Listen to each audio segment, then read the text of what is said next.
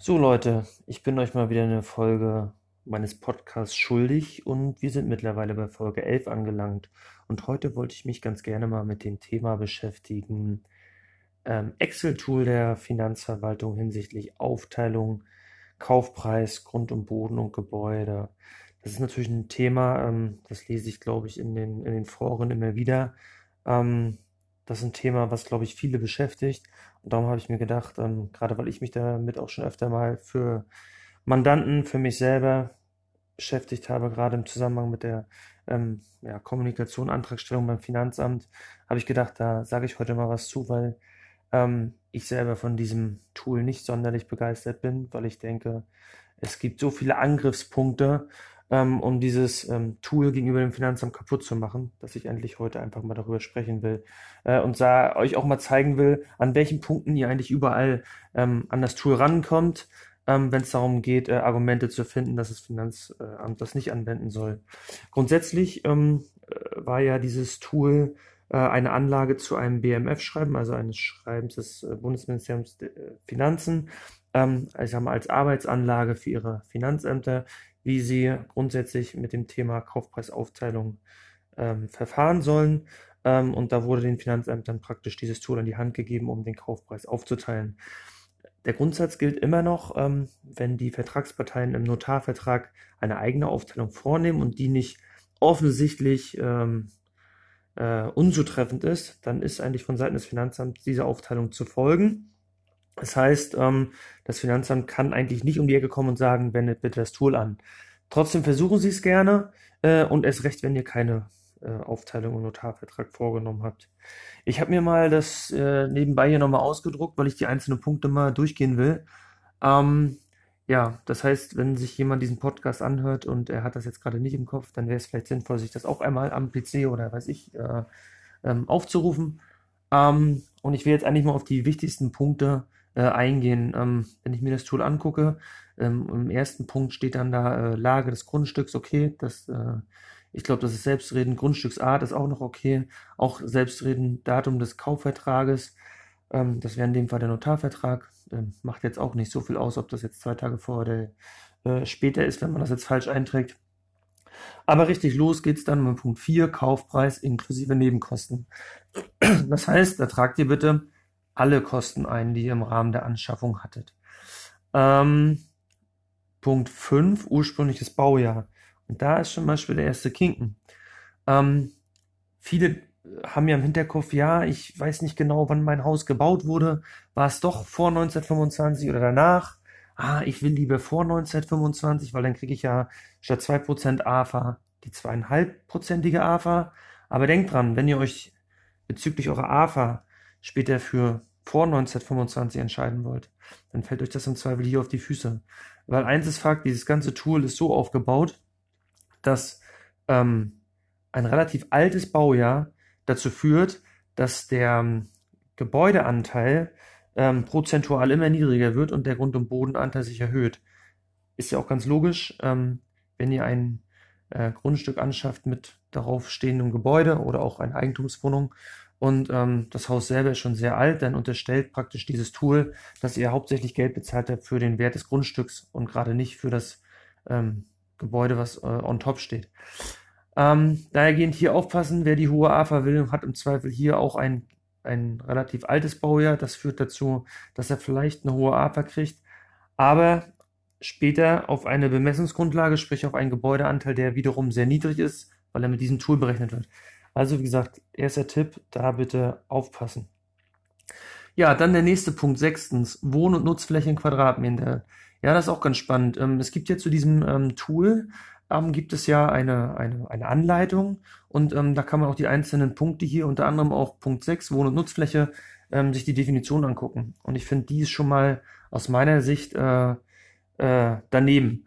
Weil ähm, gerade bei, wenn ich jetzt eine Eigentumswohnung nehme, dann soll man da nach der Wohnflächenberechnung gehen.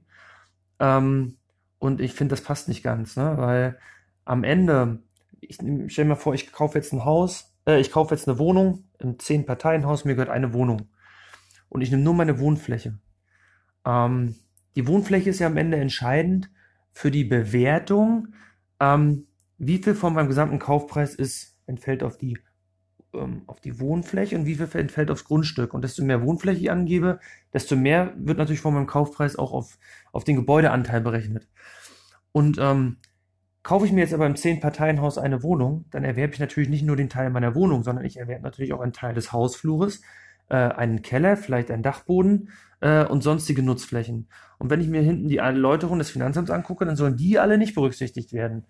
Was natürlich schwachsinnig ist, weil ähm, wenn das Haus irgendwie 500 Quadratmeter hat und allein 100 Quadratmeter sind Nutzfläche, dann fließen die hinterher mein Prozentsatz aus meiner Sicht nicht mit ein. Und das kann es eigentlich nicht sein, weil diese Nutzflächen kaufe ich natürlich mit und die sind auch Bestandteil äh, der Gesamtkosten des Hauses. Die wurden ja auch berücksichtigt bei den damaligen Baukosten. Ähm, und außerdem kann sie natürlich der Mieter auch nutzen, gerade wenn wir über Kellerräume reden oder Dach, äh, Dachkammer für Wäsche äh, trocknen etc ähm, hat das natürlich auch einen gewissen Wert für den Mieter, der in dem Haus wohnt. Ähm, dahergehend hier aus meiner Sicht äh, angreifbar. Ich selber nehme da nie nur die Wohnfläche ähm, nach der Wohnflächenverordnung, sondern ähm, ich nehme auch die sonstige Nutzfläche. Wie mache ich das? Ähm, entweder habe ich die Quadratmeterzahl des gesamten Hauses ähm, oder alternativ findet man sowas auch oftmals im Energieausweis oder ähnliches wieder. Ähm, Aufpassen müsst ihr ein bisschen, wenn ihr diese, die Variante mit dem Energieausweis nehmt und euch da die Quadratmeter holt. Wenn ihr jetzt eine Eigentümergemeinschaft habt, die zum Beispiel aus, aus zwei oder mehr Häusern besteht, dann ist der Energieausweis ja äh, im Zweifel nur für dieses eine Haus oder im Zweifel auch diesen einen Aufgang und nicht für die gesamte Eigentümergemeinschaft. Da muss man dann nachher, wenn man das äh, ins Verhältnis setzt zu den Miteigentumsanteilen, die wiederum ja für die gesamte Gemeinschaft sind, ähm, prozentual dann äh, aufteilen. Also da muss man ein bisschen aufpassen, weil wie gesagt, es kann sein, dass wir eine Gemeinschaft haben. Ich selber habe ähm, äh, Wohnung in Gemeinschaft mit, weiß ich, zehn Häusern. Da gibt es dann zehn Energieausweise. Ähm, aber es gibt nur einen Miteigentumsanteil für die kompletten zehn ähm, Häuser. Und ähm, da muss man dann am Ende aufpassen, dass man natürlich dann nur den Miteig die Miteigentumsanteile seines eigenen Hauses nimmt, um das ins Verhältnis zum gesamten Haus zu setzen. Besser wäre natürlich, wenn ihr irgendwelche ähm, baurechtlichen äh, Berechnungen habt, die, ähm, äh, die genau sagen, das Haus hat so und so Quadratmeter. Aber sowas liegt oftmals leider bei älteren Objekten da nicht vor und ähm, da bediene ich mich dann oft dem Gebäudeenergieausweis. Ja, was haben wir hier noch? Ähm, Garagenplätze, okay, Tiefgaragenstellplätze. Ähm, Finde ich jetzt nicht ganz so wichtig. Mit Eigentumsanteil, wenn ihr jetzt eine Wohnung habt, Zähler Nenner eintragen, kriegt man auch hin. Nächster Punkt sind aus meiner Sicht sind eher wieder die Punkte 11 bis 14. Da geht es nämlich um ähm, Bodenrichtwerte und um die Grundstücksgröße. Ähm, bei der Grundstücksgröße ist ganz interessant, ähm, ich kenne viele, die nehmen einfach die gesamte Grundstücksgröße und nehmen den aktuellen Bodenrichtwert. Ähm, also sprich den aktuellen Bodenrichtwert im Zeitpunkt des Kaufes natürlich. Ähm, und dann sind sie fertig. Und dann sage ich immer, guckt euch doch mal bitte die Seite, ich gucke jetzt mal selber hier, die Seite 2 von den Erläuterungen an. Da gibt's ähm, im rechten Bereich sind zwei Bilder eingezeichnet. Ähm, jetzt geht's wieder darum, inwieweit ist das ganze Tool angreifbar. Und an der Stelle ist es aus meiner Sicht angreifbar. Hat man nämlich ähm, ein Haus, was zum Beispiel vorne an der Straße steht und keine richtige Zuwegung in den hinteren Bereich des Grundstücks. Und im hinteren Bereich des Grundstücks ähm, sind noch diverse, ähm, sag mal, Grünflächen, die vielleicht nicht als, ähm als Grünflächen ausgewiesen sind, aber nur als Grünflächen genutzt werden kann dann kann man auf die Idee kommen und sagen, okay, den hinteren Bereich des Hauses, weil der ist nun mal nicht mehr bebaubar, weil allein an der Zuwegung schon fehlt, ähm, den bewerte ich äh, ab. Ähm, also sprich mit einem geringeren Wert. Und da lässt ähm, für so ähnliche Beispiele, ähm, lässt die Finanzverwaltung aus meiner Sicht ähm, Abwertung zu. Äh, Im Zweifel, wenn keine Werte für diese, für das Grünland hinten vorliegen, nimmt man einfach vom Bodenrichtwert für die bebaute Fläche ähm, davon einfach ein Viertel. Ähm, ja, alles schon ähm, in Einspruchsverfahren von mir probiert und auch durchbekommen. Dahergehend kann ich die Empfehlung nur weitergeben, das einfach mal zu probieren. Wie kommt man am Ende auf die Fläche? Entweder man misst am Ende selber ähm, auf dem Grundstück oder man nimmt irgendwie, ich sag mal, macht eine grobe prozentuale Schätzung auf Grundlage von Google Earth, Luftbildern. Ähm, auch die Variante habe ich schon probiert und äh, auch durchbekommen. Ähm, da muss man mal gucken, wie plausibel man am Ende rauskommt. Am Ende geht es ja auch nur darum, einen Prozentwert für Grund und Boden und Gebäude rauszufinden. Da kommt es, glaube ich, auf den letzten Quadratmeter äh, nicht an hinsichtlich der prozentualen Berechnung. Aber wie gesagt, das kann man mal im Hinterkopf lassen.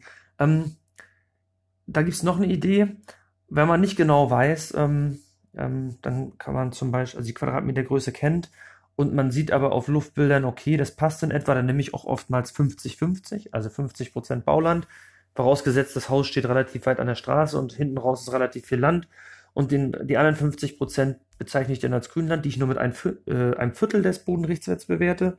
Auch das habe ich schon durchbekommen. Ähm, kommt immer darauf an, wie die Gegebenheiten vor Ort sind. Ne? Und dann gibt es auch von den Gutachterausschüssen äh, oftmals ähm, vorgegebene ähm, Flächen eines Grundstücks, die bebaut werden. Ähm, wenn man jetzt praktisch, weiß ich, bei den einzelnen Geoportalen der Länder ähm, sich dann die Bodenrichtwerte anguckt, dann steht oftmals auch diese Referenzgröße dabei. Die gilt zwar immer nur für Ein- und Zweifamilienhäuser, sobald ich es weiß, aber die habe ich auch schon für äh, Mehrfamilienhäuser angewendet.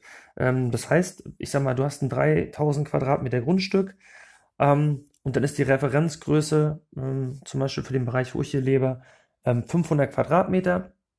Das heißt, man bewertet dann einfach 500 Quadratmeter mit dem Bodenrichtwert für die bebaute Fläche und äh, pauschal und die anderen zweieinhalbtausend ähm, mache ich fürs Grünland. Auch das wäre eine Idee, auch wenn ich hier anmerken muss, dass dieser Referenzwert, ich den nicht bei jedem Bodenrichtwert finde, ähm, in, in, dem Ort, wo ich selber lebe. Ähm, da gibt es diesen Wert, da ist er auch zufällig 500 Quadratmeter. Ähm, und wenn es dann auch noch von den Bebaulichkeiten vor Ort mit dem Haus, was on top steht, ähm, passt, dann setze ich auch bei den Mehrfamilienhäusern diese 500 Quadratmeter an, nimm da den Bodenrichtwert und alles restliche mache ich dann als Grünland mit einem Viertel. Auch das habe ich schon durchbekommen. Wie gesagt, man muss immer gucken, wie die Gegebenheiten vor Ort sind. Ähm, andere Steuerberater sehen es vielleicht wieder anders. Ich bin der Meinung, solange man transparent alles darstellt, äh, dem Finanzamt gegenüber offen kommuniziert, ähm, kann man theoretisch erstmal alles, was vertretbar ist, ähm, argumentieren. Natürlich immer das argumentieren, was auch äh, die größten Vorteile für euch bringt. Ähm, aber wie gesagt, nur mal so ein paar Ideen. Ähm, für weitere Ideen äh, bin ich offen und ähm, da gibt es sicherlich auch noch andere Denkansätze. Ja, wenn wir auf der ersten Seite sind wir dann eigentlich durch. Die zweite Seite finde ich auch nochmal ganz interessant. Ähm, ich mache sie mir mal auf hier, ähm, weil auch da ist das ist dieses Tool total angreifbar. Ähm, weil wir nehmen mal diesen Part mit den Modernisierungselementen. Da kann man ja mal angeben, ob ein Objekt, ob in dem Objekt äh, in der Vergangenheit, also sprich in einem Zeitraum von 20 Jahren, äh, Modernisierungsmaßnahmen gemacht wurden, zum Beispiel Dacherneuerung, Modernisierung Fenster, Außentüren, Leitungssysteme, Heizungsanlage, etc. Kann ja jeder sehen auf dieser Seite. Ähm, und ähm, warum ist dieser Punkt hier wichtig? Also wenn ich hier was verändere und äh, das Nein ersetze durch teilweise oder durch Ja, dann erhöht sich auch das fiktive Baujahr bei der Berechnung des Finanzamtes. Wenn sich das Baujahr erhöht, ähm, geht die Berechnung vom Finanzamt davon aus, ähm, dass das Gebäude ja wesentlich jünger ist und das prozentual von den Gesamtkosten, die ich jetzt bezahle, ähm, mehr aufs Gebäude entfällt und weniger auf Grund und Boden. Ja, also wenn ich ein Haus habe, was relativ alt ist, geht man davon aus, dass es eigentlich fast Schrott. Der Großteil des ähm, Kaufpreises entfällt eigentlich auf den Grund und Boden. Ähm, ist das Baujahr relativ jung, ähm, ja, äh, verkehrt sich genau andersrum. Also sprich hoher Prozentsatz Gebäude. Und darum sollte man eigentlich hier versuchen, tendenziell Ja anzukreuzen. Jetzt ist das Problem, die Finanzverwaltung lässt ein Ja eigentlich nur zu, wenn diese Modernisierung jeweils innerhalb der letzten zehn Jahre gemacht wurde. Ne? Äh, da gibt es noch diese Übergangsregelung, also sprich zwischen 11 und ähm, 20 Jahren. Also wenn vor 11 Jahren bis maximal vor 20 Jahren derartige Modernisierungen gemacht wurden, dann darf man da teilweise angeben. Das wirkt sich dann noch teilweise auch auf den, auf das, ich sag mal, auf die Erhöhung des Baujahres äh, aus. Ähm, so, und jetzt kommt die Krux. Ähm, wir nehmen mal ein Beispiel. Ich habe irgendwie ein Haus von 1930. Das ist natürlich äh, eigentlich äh, nach den Berechnungen abgeschrieben. Ähm, das heißt, der Großteil des Kaufpreises würde auf ähm, Grund und Boden entfallen. So, jetzt kann ich aber nachweisen, vor 21 Jahren habe ich alle Dinge, die hier aufgelistet sind, also äh, Dacherneuerung mit Verbesserung, Wärmedämmung, es wurden alle Türen, Außentüren, Fenster neu gemacht, alle Leitungssysteme, die Heizung, ich sag mal, komplett wieder modernisiert. Es wurde alles gemacht. Komplette, äh, äh, also wirklich, vielleicht auch, auch wenn nicht alles gemacht wird, sondern nur ein Teil davon. Aber das Haus wurde wirklich im Wert verbessert, ohne dass wir vielleicht von einer Kernsanierung oder einer Generalüberholung reden. Ne? Weil das wären wieder Besonderheiten. Wenn die eintreffen würden, dann würden wir eh von einem neuen Wirtschaftsgut ausgehen. Aber sagen wir mal, wir haben noch keine, ähm, keine äh, Generalüberholung per se, Aber wir haben einen Teil von diesen Sachen wurden gemacht und vor 21 Jahren. Dann sind wir uns doch einig, dass dieser ähm, der Wert des Hauses erhöht wurde. Nicht der Wert des Grund und Bodens wurde erhöht, sondern der Wert des Hauses. Ähm, wenn wesentliche Elemente natürlich zu einer Erhöhung ähm, des Nutzungsgrades führen, sage ich mal, weil sie einfach neu sind, ähm, dann, ähm, und das war vor 21 Jahren, dann kann ich das doch nicht mehr vergleichen mit einem, einem ähm, Haus, was 1930 gebaut wurde. Dieses Tool macht das aber, wenn das vor 21 Jahren gemacht wurde, ne, ähm, dann geht das davon aus, ähm, dass eigentlich in dem Haus seit 1930 nichts gemacht wurde. Auch das ist angreifbar. Immer im Hinterkopf behalten, aber wie gesagt, wenn wir von einer Generalüberholung, äh, Generalsanierung äh, reden, dann, ähm, dann würde das hier eh nicht mehr passen. Aber auch da, wie gesagt, angreifbar. Ähm, was gibt's noch für schöne Fälle, die ich eigentlich hier nennen würde? Ja, es gibt jetzt aktuell, ähm, ich selber lese immer regelmäßig ähm, die NWB-Nachrichten, also das sind die neuen Wirtschaftsbriefe. Ich weiß gar nicht, ob das in irgendeinem Podcast schon mal erwähnt habe. Ähm, die lese ich selber eigentlich mehrmals die Woche zur, ähm, ja, um selber natürlich fit zu bleiben. Und da war jetzt gerade ein schöner Artikel genau zu diesem Thema Aufteilung Kaufpreis ähm, beim Grundstück. Und ähm, welche Kritikpunkte eigentlich es noch gibt. Also die, die ich jetzt gerade genannt habe, wurden da zum Beispiel gar nicht unbedingt genannt. Da wurden ganz andere Thema, Themen mit äh, äh, ins Boot ähm, oder in, in, in die Waagschale geworfen. Und die wollte ich jetzt eigentlich hier auch nochmal nennen, dass man die auch nochmal so auf dem Schirm hat. Also grundsätzlich ist es so, dass dieses Verfahren von der Finanzverwaltung äh, auf Grundlage des Sachwertsverfahrens läuft. Ähm, jetzt hatten natürlich schon viele Steuerpflichtige gegen dieses Tool geklagt und immer wieder liegen dann diese Fälle auch beim Finanzgericht. Und dann gibt es auch Finanzgerichte der einzelnen Länder, die ähm, sich für dieses Tool entscheiden, also sagen, sprich, ja, das ist äh, sachgerecht. Und es gibt welche, die sich dagegen entscheiden. Und mittlerweile liegt das Ganze beim Bundesfinanzhof, also beim obersten, ähm, der obersten Gerichtsbarkeit, äh, wenn es um Steuern geht in Deutschland. Ähm, und da ist jetzt gerade in der äh, Klärung oder in der höchstrichterlichen Klärung, ähm, ob dieses ähm, Tool eigentlich angebracht ist oder nicht. Und ähm, der BFH hat als schon in früherer Rechtsprechung immer wieder gesagt, ähm, das Wachwertverfahren kann man nehmen, aber es darf halt nicht zu einem unpassenden Ergebnis führen. Und das kommt halt relativ oft vor, wenn man das Sachwertverfahren nimmt. Ähm, wo passiert das zum Beispiel? Ähm, das Sachwertverfahren ähm, äh, wird immer von zum Beispiel von Baupreisen ausgehen, ähm, die bundeseinheitlich im Durchschnitt liegen. Das heißt, wenn wir jetzt zum Beispiel in einer Region sind, wo aber die Baupreise wesentlich höher sind, ja, und nicht im Durchschnitt liegen, sondern weit über dem Durchschnitt, dann wird es im Rahmen dieses Tools gar nicht ordnungsgemäß erfasst. Ja, das heißt, ähm, es wird eigentlich der äh, Gebäudeanteil zu niedrig bewertet, weil man gar nicht die regionalen Unterschiede bei den Baupreisen berücksichtigt.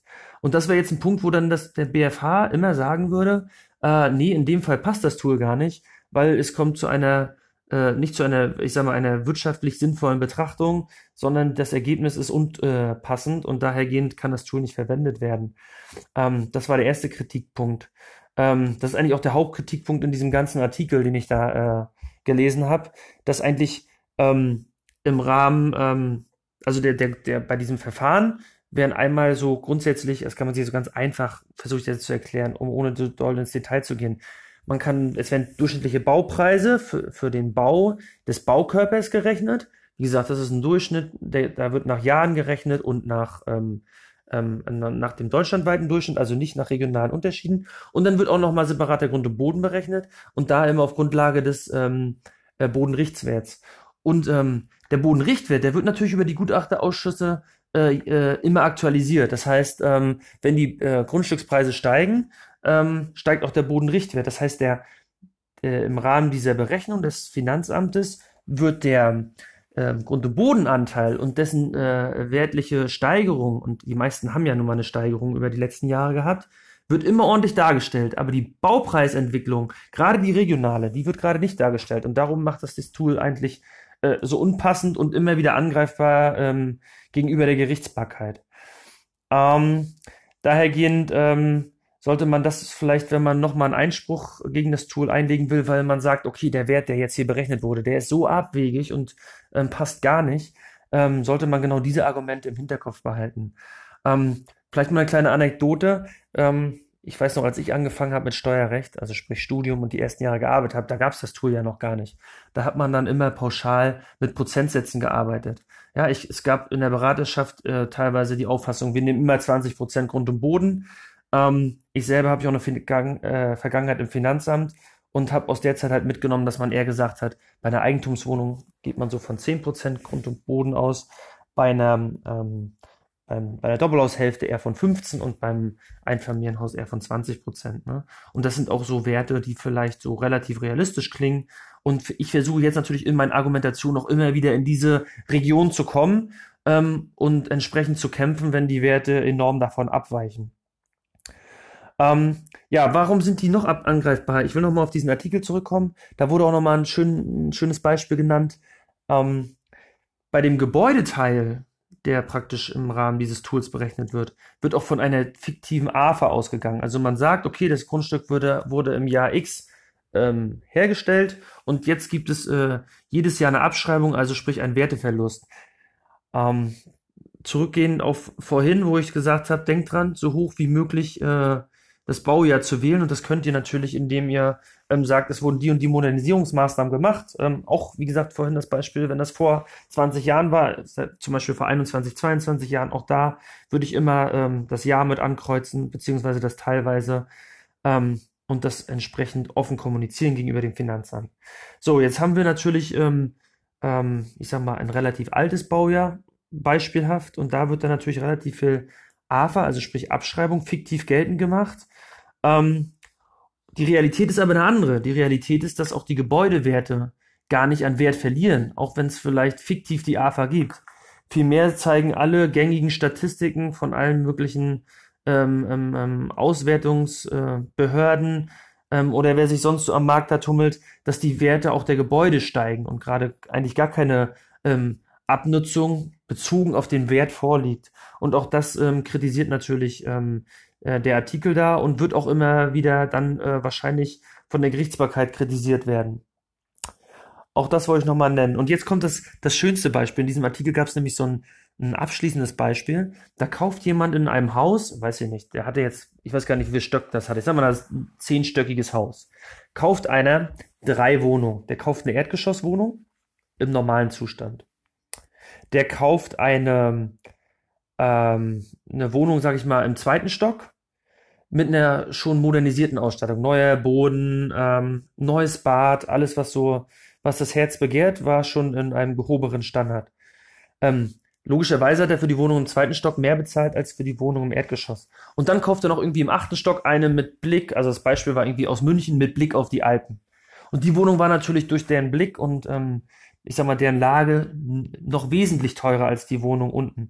Also alle Wohnungen hatten dann unterschiedlichen Preis Fakt ist aber eins. Ähm, jetzt wurden da die Verhältnisse wieder gebildet. Bodenrichtwert hatten sie aber laut diesem standardisierten Excel-Tool alle den gleichen. Das heißt, was kann man schon festhalten? 100% des erhöhten Preises der Wohnung im zweiten Stock äh, waren begründet mit, der, mit dem Modernisierungsstatus, also sprich, dass die Wohnung in einem besseren Zustand war als die ganz unten. Und auch 100% des höheren Preises für die Wohnung im achten Stock war nur damit begründet, dass man den Blick auf die Alpen hatte. Das heißt, in der, in der Summe waren alle höheren Preise, die für die zweite und dritte Wohnung gezahlt wurden, durch das Gebäude gerechtfertigt und nicht durch den Grund und Boden. Das Tool macht es aber anders.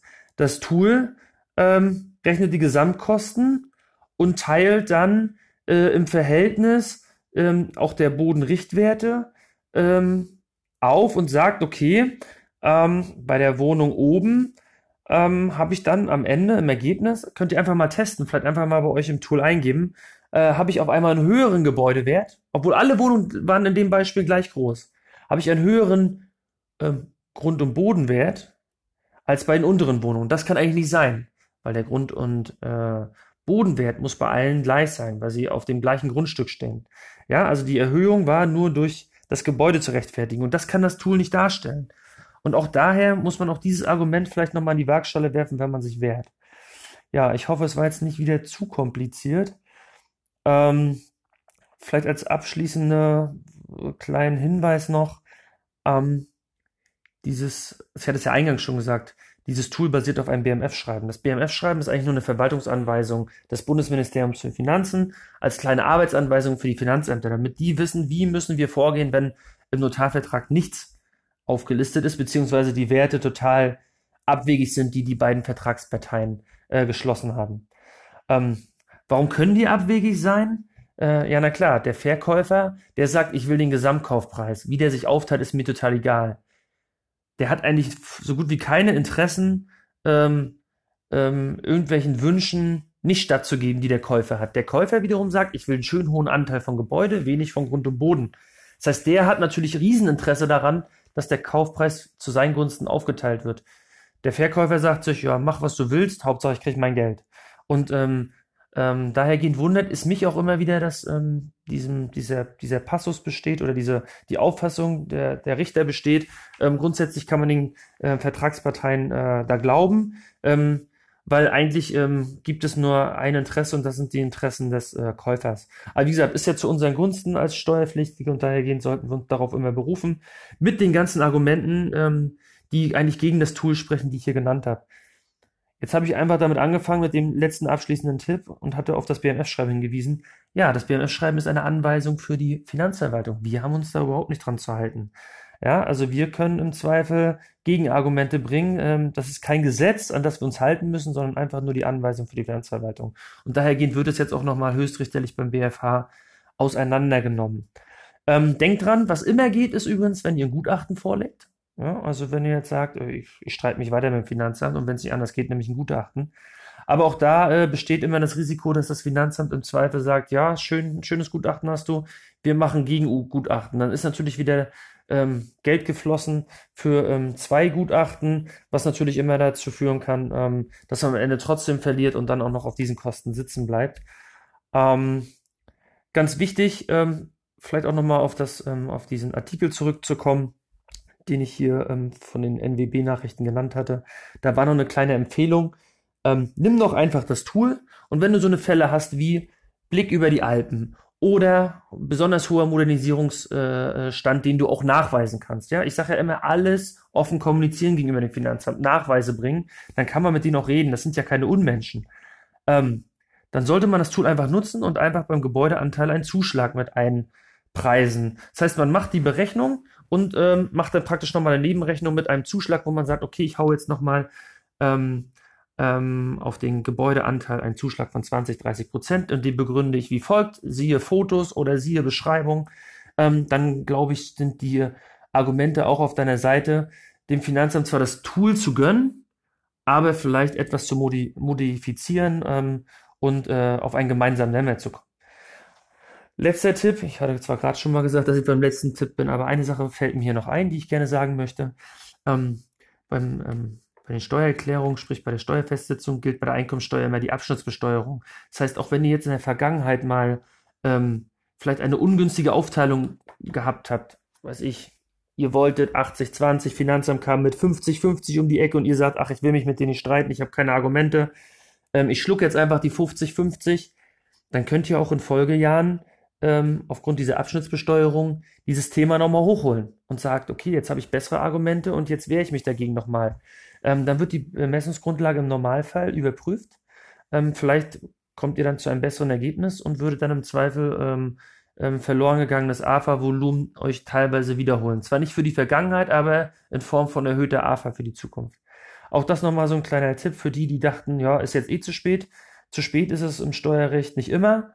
Ganz oft ist es tatsächlich so, weil es keine Änderungsvorschriften mehr gibt ähm, und das Kind ist dann im Brunnen gefallen. Da ist die Abgabenordnung, die dafür als Grundlage gilt, natürlich ähm, oft auf Seiten der Finanzämter. Aber wie gesagt, ähm, in dem Fall einfach mal probieren. Ich denke, das war für die Aufteilung Grund und Boden jetzt so einige Tipps, die man zukünftig für ein äh, Einspruchsverfahren nutzen kann. Ähm, ja, und ich freue mich schon darauf, die nächste Folge zu präsentieren. Mal sehen, wie lange ich diesmal brauche. Bis dahin, ciao, ciao.